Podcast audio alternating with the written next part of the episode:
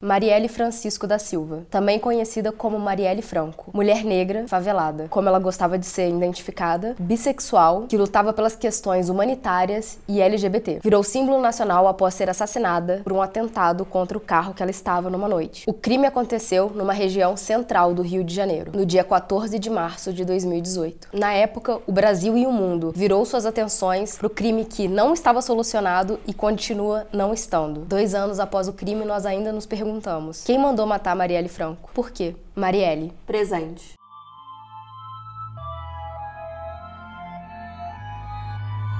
Bem-vindos ao Bu. E outras coisas. Eu sou a Mia. Eu sou a Cibele. Oi. A gripe continua, ela não vai embora esse mês. Mas aproveita e se inscreve. E convida um amigo. Deixa o seu like. Comenta. Vamos voltar pro caso?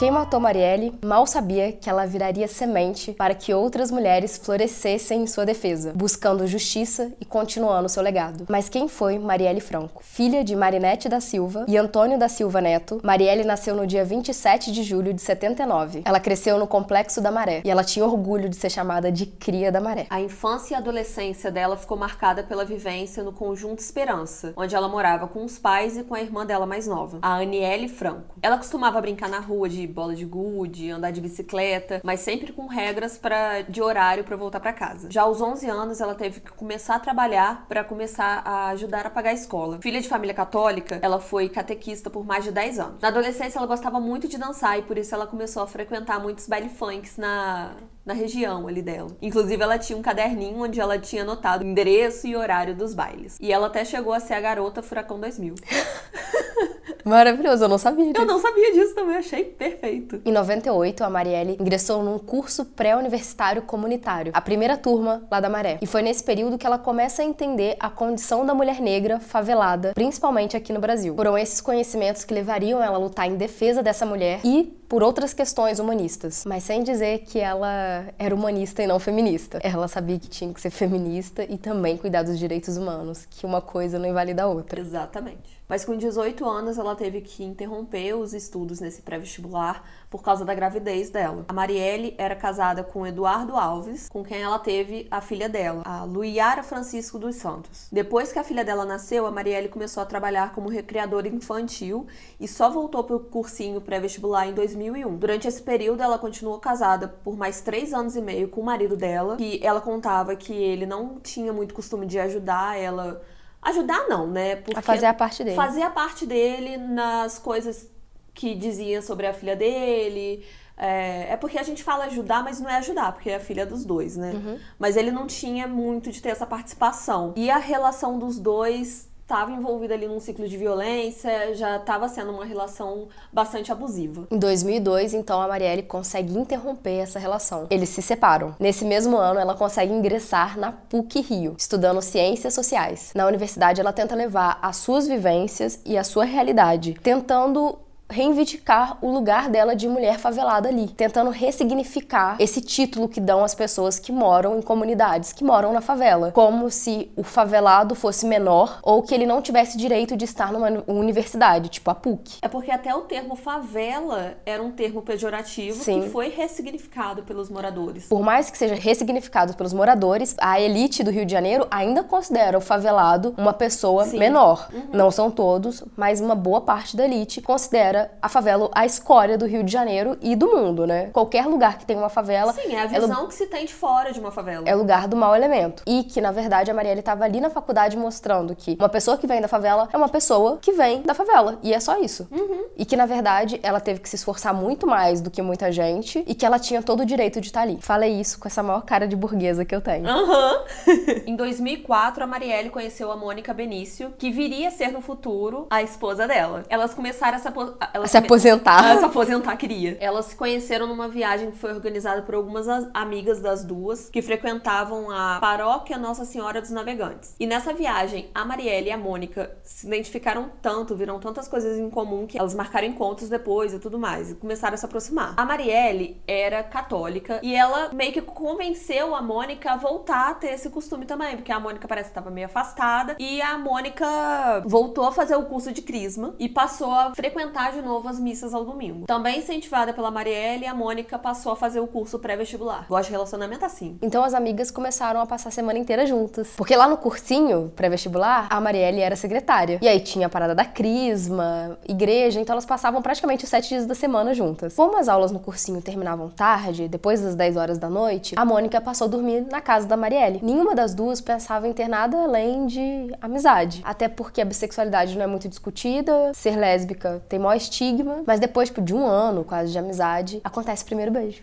Oh. Durante sete meses, elas mantiveram um relacionamento em segredo por conta da igreja e por conta dos familiares, com medo dos julgamentos. Por conta dos julgamentos e, e porque as duas não tinham uma vida financeira muito bem estabelecida, o relacionamento delas foi interrompido. Em 2005, ainda na PUC, a Marielle perdeu uma amiga dela que foi vítima de bala perdida num confronto entre policiais e traficantes no Complexo da Maré. E isso incentivou ela muito a atuar mais em grupos de militância por direitos humanos. Então ela começou a organizar uma aula para falar sobre violência na sociedade. Ela acabou sendo convidada a fazer uma aula experimental dessa programação que ela estava fazendo pelo Marcelo Freixo, que ele atualmente é deputado federal pelo PSOL. Mas na época ele tinha sido professor da irmã da Marielle no ensino médio e eles tinham uma relação próxima. Já dava para perceber o jeito político da Marielle pelo jeito que ela já falava nesses programas, nessas aulas, que ela dava. Foi então, durante a campanha do Marcelo Freixo, para a primeira vez concorrer como deputado estadual do Rio de Janeiro, que a Marielle assume a coordenação da campanha dele lá na Maré. O Freixo é eleito e quando ele assume, ele chama a Marielle para fazer parte da sua equipe como assessora de favela. E depois ela também entrou na Comissão de Defesa dos Direitos Humanos e Cidadania. Em 2013, a Mônica e a Marielle conseguem retomar a relação delas agora de forma assumida e elas conseguem ficar juntas por bastante tempo. Na política, a Marielle estava atuante nas pautas de direitos humanos das favelas e estava trabalhando do lado do Marcelo Freixo. Entre 2007 e 2016,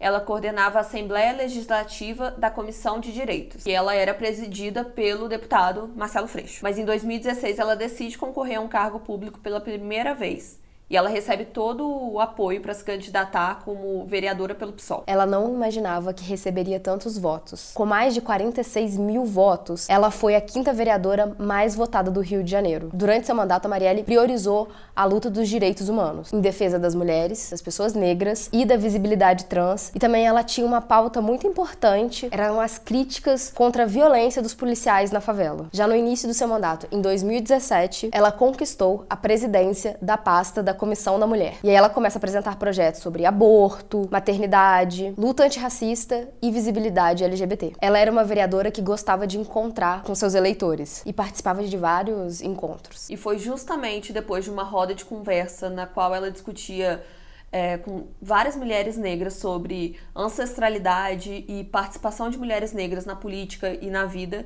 que ela sofreu o atentado de 14 de março de 2018. No dia do crime, a sessão no plenário da Câmara acabou às 5 e 24. A vereadora entrou no elevador, foi pro seu gabinete e permaneceu lá por mais ou menos uma hora, até que ela saiu do prédio. Às 18h39, a Marielle vai até o portão de saída para encontrar o Anderson Gomes, que é um motorista amigo do motorista dela. Ele estava substituindo ele. A Marielle entrou no carro, sentou no banco da frente, porque ela tinha costume de ir no banco da frente mesmo. E daí ele sai em direção à roda de conversa que foi promovida por seu mandato. A roda de conversa tinha como tema Jovens Negras movimentando as estruturas. O evento foi realizado na Casa das Pretas, que fica mais ou menos a um quilômetro e meio de distância da Câmara dos Vereadores, na Rua dos Inválidos, região central do Rio de Janeiro. Ao chegar no local, o motorista não conseguiu achar uma vaga ali na rua. É uma rua de mão única, então é difícil estacionar mesmo. E além disso, era super estreita. Então a Marielle sai do carro para a reunião enquanto ele vai tentar arranjar um, lugar, um lugar para ficar com o carro. Vestida com uma camiseta azul marinho e uma saia florida, Marielle inicia a roda de conversa dizendo que uma mulher negra, favelada e periférica precisa estar pautada junto aos movimentos sociais para fortalecer a população nos lugares onde elas não se sentem pertencentes ou que realmente dizem que elas não pertencem. A Marielle conduz a mesa que estava sendo composta por mais quatro outras mulheres negras. E durante o evento ela estava falando sobre suas vivências, sobre as suas lutas. E ela demonstra que ela está muito feliz naquele lugar, com aquelas pessoas. E no fim ela agradece todo mundo dizendo: no lugar de uma mulher preta, bissexual e dessas muitas apresentações, a gente vai aprendendo e conhecendo e estudando mais. Aí ela cita uma fala de uma escritora norte-americana chamada Audre Lorde, que diz o seguinte: Eu não sou livre enquanto outra mulher for prisioneira, mesmo que as correntes dela sejam diferentes das minhas. A Marielle termina sua fala sorrindo, gritando: Vamos juntos ocupar tudo. E esse encontro durou mais ou menos duas horas e foi transmitido ao vivo no Facebook dela. Marielle se despede de algumas pessoas ali na frente e o Anderson já tá esperando ela de frente ao local onde ela estava nessa roda de conversa. Então ela entra no veículo, um Agile branco, acompanhada da sua assessora, a Fernanda Chaves. A Marielle estava conversando com a sua assessora, super feliz pelo resultado daquela roda de conversa, e aí ela decide ir junto com a assessora no banco de trás. Às 9h20, quando eles passavam pelo bairro do Estácio, na região central do Rio de Janeiro. O carro foi impedido de prosseguir por um outro veículo, um Cobalt, a mais ou menos uns dois metros de distância. Os assassinos dispararam 13 vezes. A Marielle foi atingida por quatro balas do lado direito da cabeça. Duas próximas à orelha e uma próxima ao olho, ao olho direito e outra na boca. O atirador acertou o local exato onde a Marielle estava. Ela não resistiu e morreu no local. O motorista, o Anderson, foi atingido três vezes nas costas. A Fernanda Chaves, a assessora, ela conseguiu resistir, mas dois dias depois ela largou o Rio, foi embora com medo, com receio do que poderia acontecer. Ela foi para Espanha com a família e só voltou quatro meses depois. A notícia da morte dela foi praticamente inacreditável, porque há poucas horas atrás ela estava ao vivo nas fazendo uma live. É, ela tava ao vivo nas redes sociais dela, fazendo uma live tranquila e de repente ela sofre um atentado brutal contra a vida dela. Brutal e fatal. E muito bem pensado. As palavras que ecoavam no funeral da Marielle eram de indignação e reivindicando uma resposta rápida, o que não obtiveram. Muito menos obtiveram a justiça que era necessária. Cerca de 50 mil pessoas compareceram em frente à Câmara Municipal do Rio de Janeiro, onde aconteceu o velório da Marielle e do Anderson. Tanto a mídia nacional como a internacional clamava por uma resposta. Quem tinha matado a Marielle, quem tinha mandado matar a Marielle e por quê? O porquê as pessoas já tinham uma ideia. Nós queríamos uma resposta rápida, mas nem a gravidade do atentado, nem o símbolo que a Marielle se tornou, nem a indignação da população, nem a mídia fez com que o caso fosse solucionado. E esse caso não tem resposta fácil. A gente não sabe dizer de fato quem é o mandante, mas a gente sabe que opera por trás do assassinato da Marielle. E fica muito difícil esclarecer um caso quando a investigação é atacada constantemente. Há um desejo oculto de impedir que o caso de fato seja solucionado. Uma das principais falhas da investigação foi a falta das imagens de, das câmeras de segurança. Cinco das onze câmeras de segurança, dessas que ficam na rua, sabe, da Prefeitura do Rio de Janeiro, estavam desligadas na hora do atentado. Inclusive a que ficava no, no local em que a Marielle foi assassinada. Apesar disso, a investigação seguiu e conseguiu é, através de outras seis câmeras, identificar o carro, que era um Cobalt, e a placa era clonada. O carro fez um percurso da Barra da Tijuca até a Lapa, que foi o local onde a Marielle participou dessa roda de conversa. Depois disso, esse veículo foi até o bairro Estácio, signo Marielle, que foi o local em que ela foi assassinada. A partir das imagens, o Ministério Público buscou identificar o perfil biométrico do atirador. É possível ver pelas câmeras de segurança que estavam ligadas que o carro do atirador chegou antes da Marielle no local que ela teria a reunião. Como era um lugar realmente muito difícil de conseguir uma vaga, eles param no beco próximo à Casa das Pretas, o local que a Marielle estaria. Quando a Marielle chega, eles já estão observando tanto ela quanto o motorista. E dá para ver pelas câmeras de segurança que quando o Anderson coloca na marcha ré para tentar estacionar, ele quase bate no carro do atirador. Durante o evento, a rua já tá mais vazia e o carro dos assassinos, ou até então assassino, ninguém sabia quantas pessoas estavam dentro do carro, consegue estacionar mais próximo. O Anderson também consegue achar uma vaga na rua. Ele sai do carro e passa do lado desse carro. Quando o evento acabou, a Marielle saiu da casa. Os atiradores já se posicionaram atrás do carro com o farol apagado. Daí começou a perseguição. Com essa ausência das câmeras de segurança, a última vez que as câmeras conseguiram pegar o carro da Marielle e dos atiradores foi a 400 metros de distância de onde o atentado aconteceu. A polícia também buscou imagens de segurança privadas. Mas, segundo Geniton Lages, que foi o primeiro delegado responsável pelo caso da Marielle, as imagens foram perdidas porque, segundo ele, ao tentarem acessar os arquivos, era incompatível, uma história que não dá para entender, mas que os arquivos eram incompatíveis. Que não tava conseguindo abrir. E não tem como saber o que estava ali. Era um formato incompatível de vídeo pelo que parece. Os policiais voltaram para o estabelecimento que gravou essas imagens, só que 15 dias depois, e aí já não tinha mais imagem nenhuma, né? Um outro fato que também deve ter atrapalhado bastante as investigações é que os policiais decidiram que não iam falar com as testemunhas oculares, porque tinham pessoas ali perto e que queria falar com a polícia, mas os policiais dispensaram e mandaram eles irem para casa. Gente, eu nunca vi isso na minha vida. Tem testemunha e a pessoa dispensando ocular que tava lá, que viu o que aconteceu. Não, obrigada. Pode ir embora. Pode ir embora. Tomando base na, naqueles restos de bala que ficam na cena do crime, a polícia divulgou que a arma usada foi uma pistola 9mm com silenciador, porque os restos de bala eram de 9mm. Mas depois a polícia voltou atrás e revelou que a arma do crime foi uma submetralhadora alemã de precisão HKMP5 de calibre 9mm. E esse é um modelo que é normalmente usado para as forças especiais da polícia. E existem 40 armas desse tipo no poder da Polícia Civil do Rio de Janeiro. E um outro lote um pouco menor nos batalhões de força especial, como por exemplo o BOP. Ao mesmo tempo que as investigações iam caminhando a passinho de formiguinha, começavam a surgir boatos sobre tanto a vida da Marielle quanto o mandato dela. As pessoas começaram a criar histórias, começaram a difamar a vereadora, tanto em âmbito pessoal quanto profissional. Eram fake news que espalhavam pelas redes sociais, pelo WhatsApp, que vocês já sabem muito bem como funciona. Até mesmo desembargadores do Tribunal de Justiça e deputados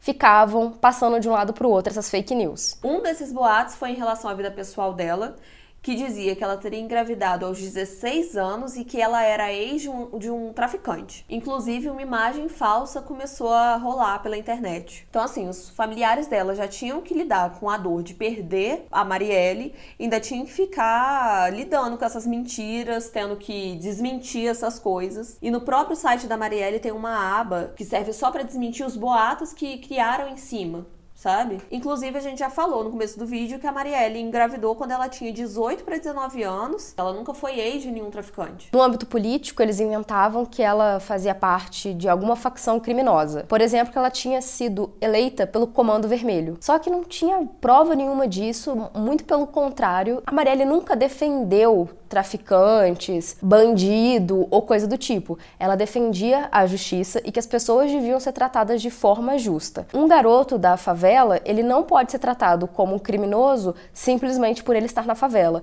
E se ele cometer um crime, ele não pode ser amarrado num poste e ser chicoteado. E as pessoas têm que ser tratadas de forma humana, da mesma forma que um, que um garoto da classe média, quando atropela alguém, ele vai para a delegacia, de lá eles encaminham ele para um outro lugar, mas ninguém vai bater nesse garoto, né? Se ele for um menino de classe média branco. Então, a gente quer esse mesmo direito para um menino pobre e negro. É porque a gente vive ouvindo discursos por aí confundindo que quem defende os direitos humanos está defendendo o bandido. Uhum. É muito fácil sair falando isso. Não, a gente só quer que as pessoas sejam tratadas de forma digna e de forma equilibrada. E se trata um menino de classe média desse jeito, eu quero que o menino pobre também seja tratado. De forma equivalente. Uhum. Inclusive, antes de ser executada, a Marielle tinha denunciado três assassinatos na favela. Um dia antes da morte dela, ela tweetou: Mais um homicídio de um jovem pode entrar para a lista da conta da PM. Matheus Melo estava saindo da igreja. Quantos mais vão precisar morrer para que essa guerra acabe? Tivemos que esperar quase um ano para saber quem eram os suspeitos da morte da Marielle e do Anderson. Somente no dia 12 de março de 2019, dois dias antes do caso completar um ano, os policiais da Divisão de Homicídios da Polícia Civil e promotores do Ministério Público do Rio de Janeiro prenderam dois homens suspeitos de serem os principais envolvidos no caso. O policial militar reformado, Rony Lessa, e o ex-policial Elcio Queiroz, que não é aquele Queiroz mas é um outro Queiroz. O Rony é apontado como o atirador e o Queiroz, o outro Queiroz, o Elcio,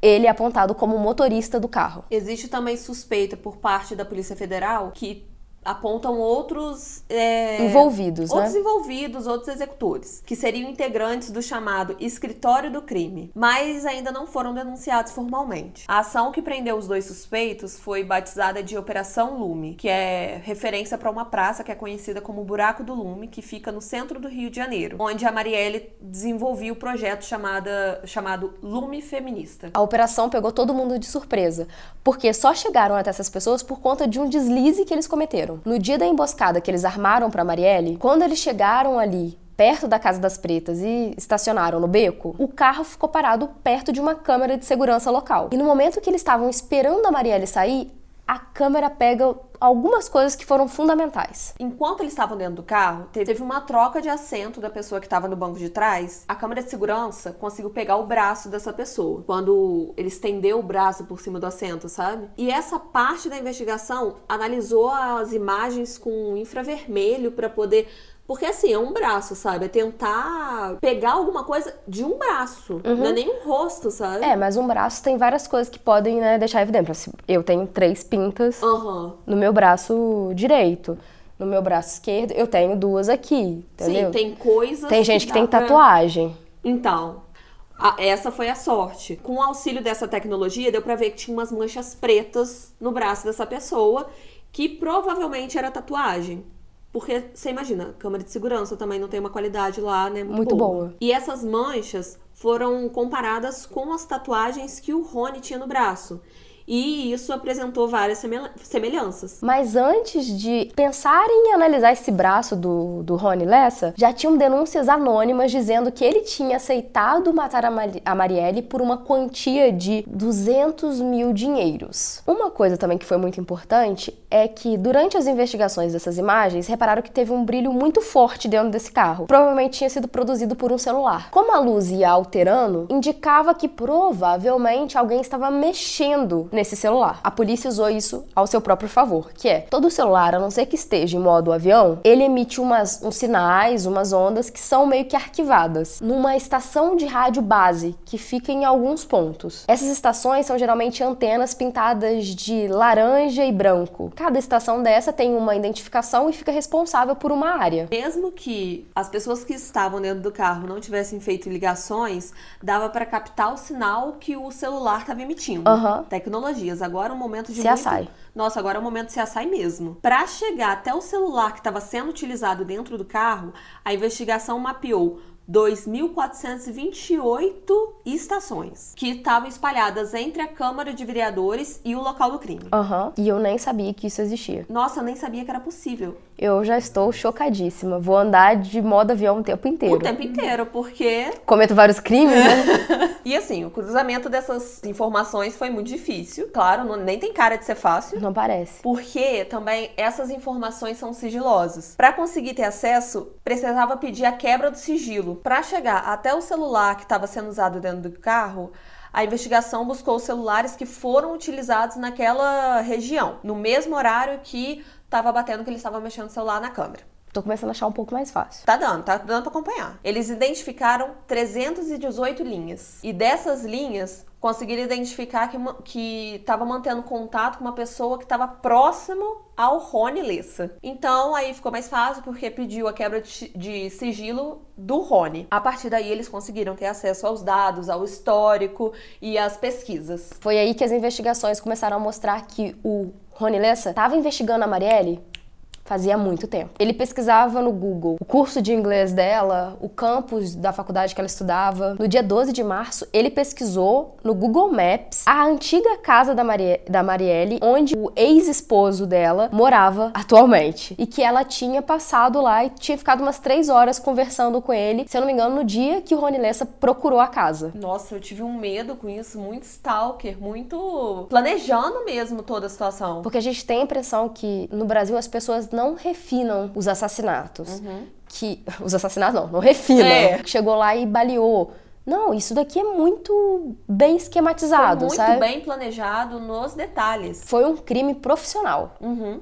E isso não é um elogio. Além dessas pesquisas sobre a Marielle, o Ministério Público também denunciou que ele fez umas compras pela internet. Umas compras bem suspeitas. Ele comprou bloqueadores de sinais de GPS. Pra quê, né? Pra quê, né? Quem quer bloquear sinal de GPS? E celulares, alguns meses antes do crime. Ele também comprou um dispositivo que impede que radares eletrônicos possam capturar a placa do carro. Eu nem sabia que isso existia. Não, e é para você ver, né? Ele sabia que isso existia, mas ele não sabia que celulares davam para ser captados desse jeito. Pois é. Nunca dá para saber tudo que pode ser Nunca feito dá. numa investigação. Não existe o crime perfeito. Não existe. E ele comprou também uma caixa impermeável para enterrar armas de até 114 centímetros. Rony Lessa foi surpreendido no condomínio onde ele vivia, Vivendas da Barra, onde o atual presidente também morava. Ele tentou fugir, mas a polícia já estava ali esperando com o mandato, então não tinha muito o que fazer. Nesse mesmo momento, o outro Queiroz desse caso também estava sendo preso no engenho de dentro. Até o presente momento, a investigação do caso Marielle não foi encerrada e não há o nome do mandante do crime. Após a prisão, o atual governador do Rio de Janeiro, que também não merece ser nomeado, Witzel,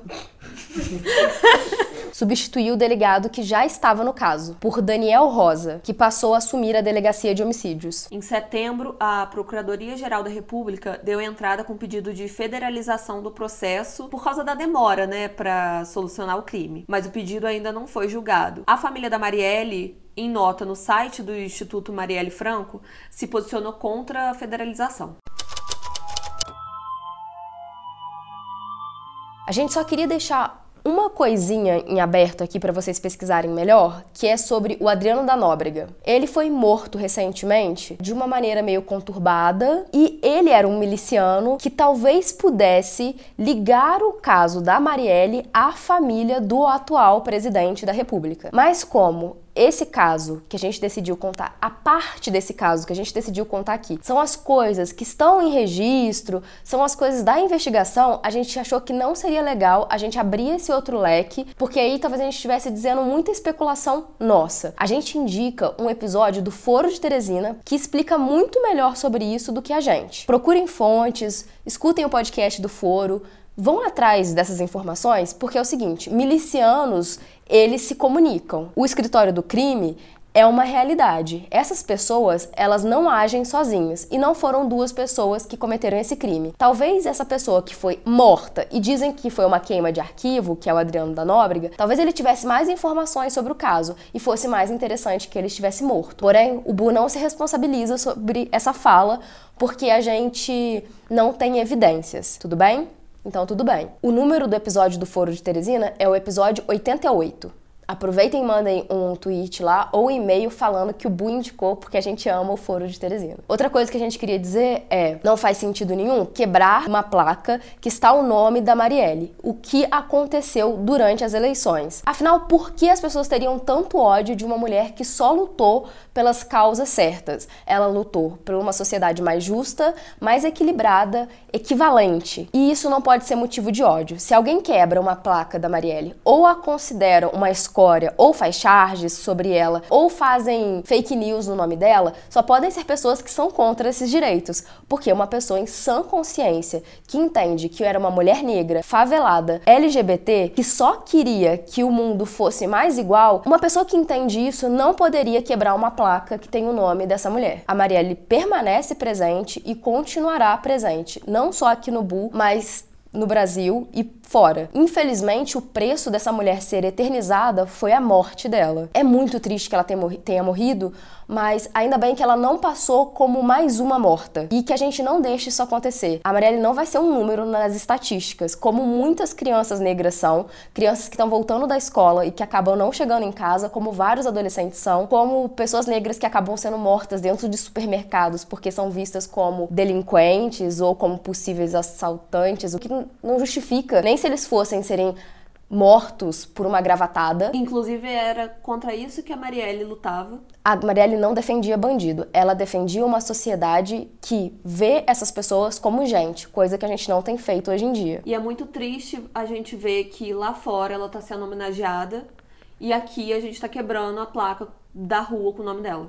Então, o importante é não esquecer que a Marielle permanece. O que ficou de Marielle foi o seu legado e que vai florescer e continua florescendo e já floresceu. A família dela criou um instituto focado em procurar justiça, defender a memória da vereadora e multiplicar o seu legado. Nesse mês, completamos dois anos de ausência da Marielle. Nem todas as respostas foram dadas. É uma tristeza o descaso do presidente atual quanto ao caso. Esse é o Bu.